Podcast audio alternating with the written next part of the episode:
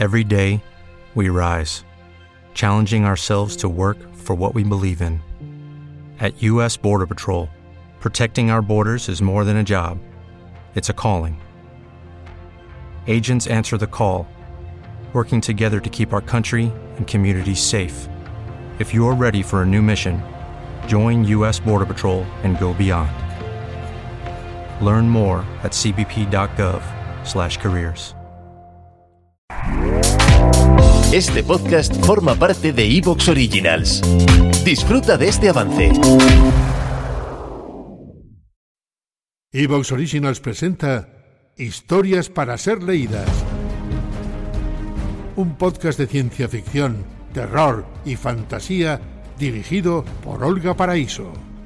Ficciones sonoras con las que podrás sumergirte en otra realidad.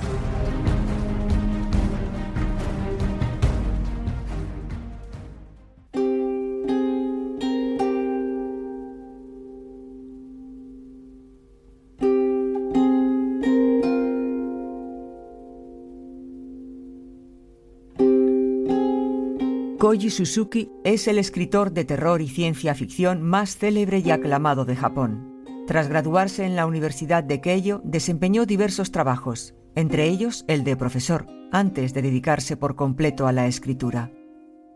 En 1990 fue galardonado con el Premio de Novela Fantástica de Japón por Rakuen, novela que abre su trilogía Ringu y que fue llevada al cine por Hideo Nakata en 1998 convirtiéndose en la película más taquillera del año, desatando el aplauso unánime de la crítica y catapultando a Suzuki a la fama mundial. En 1996 vio la luz la colección de relatos de horror Dark Water, de la cual he seleccionado el relato que esta noche os voy a leer y que también serviría de inspiración para la aclamada película del mismo nombre de Hideo Nakata en 2002. Sin bajarse del carro del éxito, Suzuki ha continuado explorando la oscura senda del horror psicológico y los sinuosos caminos de la ciencia ficción apocalíptica. En su último trabajo, Yukai, Suzuki se adentra en los misterios que se ocultan entre los árboles del bosque de Aokigahara, el bosque de los suicidas.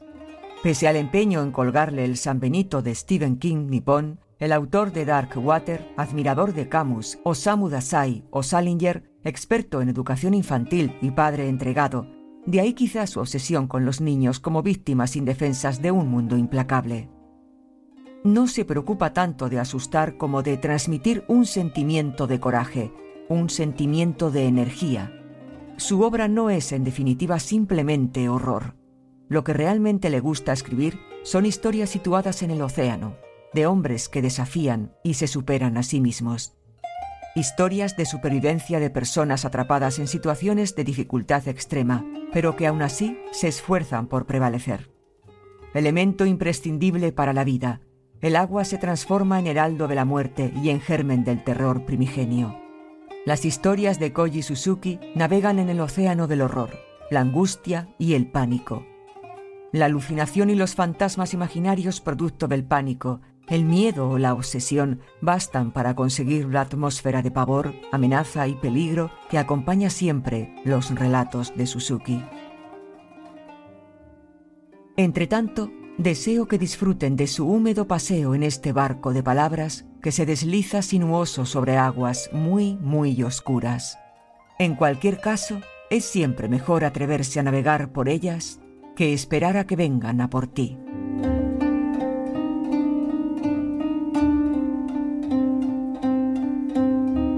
Dark Water, de Koji Suzuki.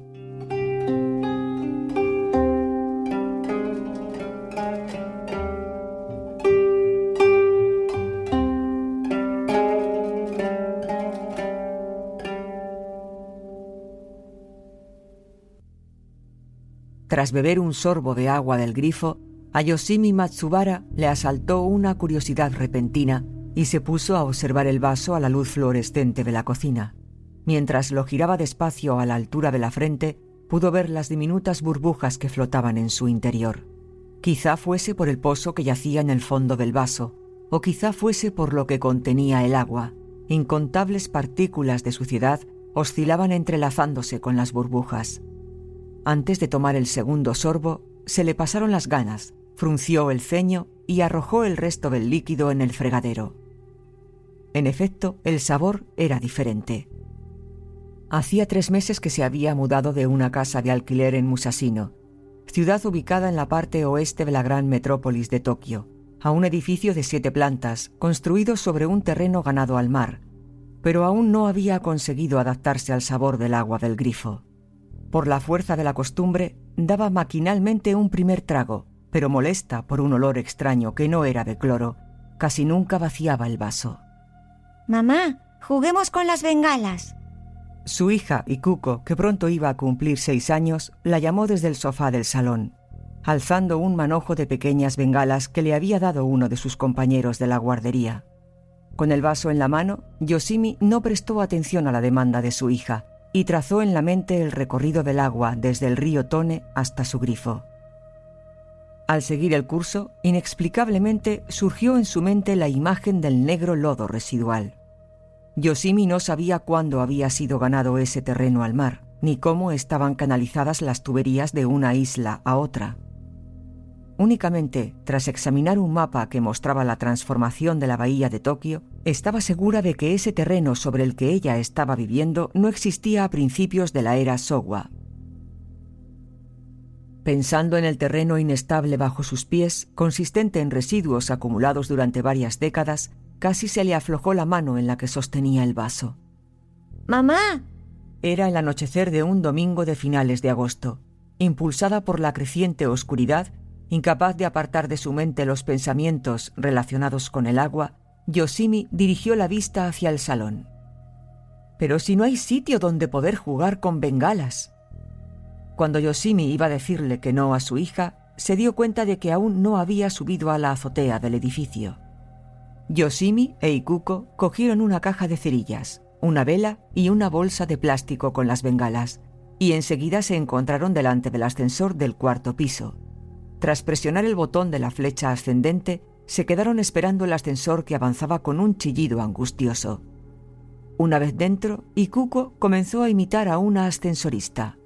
Bienvenida, señora. ¿A qué planta va? A la séptima, por favor, dijo Yoshimi, haciendo de clienta, siguiendo el juego. De acuerdo, señora. Con una leve reverencia, Ikuko intentó presionar el botón del séptimo piso, pero no llegaba. Yoshimi sofocó una risita al ver su esfuerzo. Incluso de puntillas y estirando el brazo, el dedo índice de Ikuko tan solo alcanzaba el botón del cuarto piso, como mucho. Mientras tanto, las puertas del ascensor comenzaron a cerrarse automáticamente. Lo siento mucho. Yoshimi pulsó el botón del número 7. Oh, vaya. Y Cuco puso mala cara. El botón resultaba bastante áspero al tacto, e inconscientemente Yoshimi se frotó el dedo en su falda de lino para eliminar la sensación que había quedado en él. Cada vez que utilizaba el ascensor, se deprimía al ver los botones terriblemente quemados y ennegrecidos. La superficie de los botones del 1 al 7 había sido quemada con un cigarrillo. A pesar de que el cartel de no fumar pegado al lado estaba intacto, los botones que originalmente habían sido blancos estaban todos chamuscados. Cada vez que Yoshimi se preguntaba por la psicología de alguien capaz de ejecutar una acción tan absurda, sentía un escalofrío. Probablemente se trataba de alguien resentido con la sociedad, pero ¿no podría acabar dirigiendo algún día su objetivo contra las personas? Lo que más la aterrorizaba era que ese hombre, ella estaba segura de que tenía que ser un hombre, utilizaba sin duda el ascensor del edificio donde ella vivía con su hija. Ella y su hija formaban una familia monoparental. Yoshimi no podía evitar preocuparse al pensar en lo peor. Sin embargo, había acabado escarmentada de vivir con un hombre. Durante los dos años de convivencia con su marido nunca se había sentido protegida. Se había separado hacía cuatro años y medio. Y cuando al año y medio el divorcio se hizo oficial, sintió un gran alivio. Le resultaba imposible adaptarse a la vida con un hombre. Quizá fuera una tradición familiar de los Matsubara, pues Yoshimi continuaba la saga y era la tercera generación de mujeres, tras su abuela y su madre, que criaban solas a sus hijas.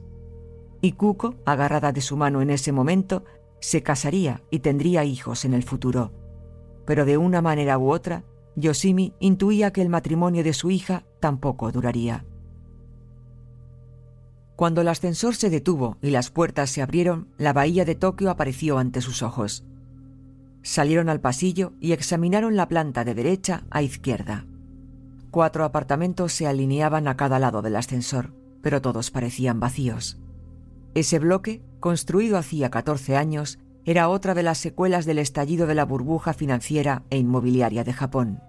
Hacía aproximadamente dos años, cuando había surgido de la nada un proyecto para la construcción de un gran complejo de rascacielos, tanto su edificio de apartamentos como otros bloques del vecindario se convirtieron en objeto de especulación. Sin embargo, mientras sus habitantes resistían, la burbuja estalló y el proyecto se vio frustrado. En ese momento, aunque la empresa constructora ya poseía casi la mitad de aquel bloque formado por 48 viviendas, no hubo manera de revenderlo y ofreció 20 de ellas en alquiler a un precio muy por debajo del valor del mercado. Yoshimi se enteró de la noticia a través de un amigo que trabajaba en el sector inmobiliario. Era la oportunidad para vivir en un lugar con vistas al mar, como había soñado, y decidió dejar atrás la casa de alquiler en Musasino a la que ya se había acostumbrado después de tanto tiempo, y trasladarse a un entorno completamente diferente, a un terreno cerca del mar. No podía soportar seguir viviendo en una casa donde aún persistía la presencia de su marido, y además, ahora que su madre ya no estaba en este mundo, le parecía que el distrito de Minato ofrecía un entorno más adecuado para criar hijos, y le facilitaba vivir sola con su hija. Yoshimi Trabajaba en una editorial situada en Shimbashi, en el mismo distrito, así que el tiempo que se ahorraría en el trayecto al trabajo para dedicárselo a su hija fue lo que definitivamente la convenció. No obstante, nada más instalarse, descubrió que la mayoría de los apartamentos habían sido comprados como inversión y que los propietarios no vivían en ellos, pues casi todos eran oficinas. Por la noche el edificio se quedaba desierto, excepto unos cinco inquilinos solteros la única familia era la de Yoshimi en el cuarto piso, apartamento 405. Según le había comentado el conserje, hubo una familia con una hija de edad parecida a la de Ikuko en el segundo piso. Pero el año anterior se había mudado después. ¿Te está gustando lo que escuchas? Este podcast forma parte de Evox Originals y puedes escucharlo completo y gratis desde la aplicación de Evox. Instálala desde tu store y suscríbete a él para no perderte ningún episodio.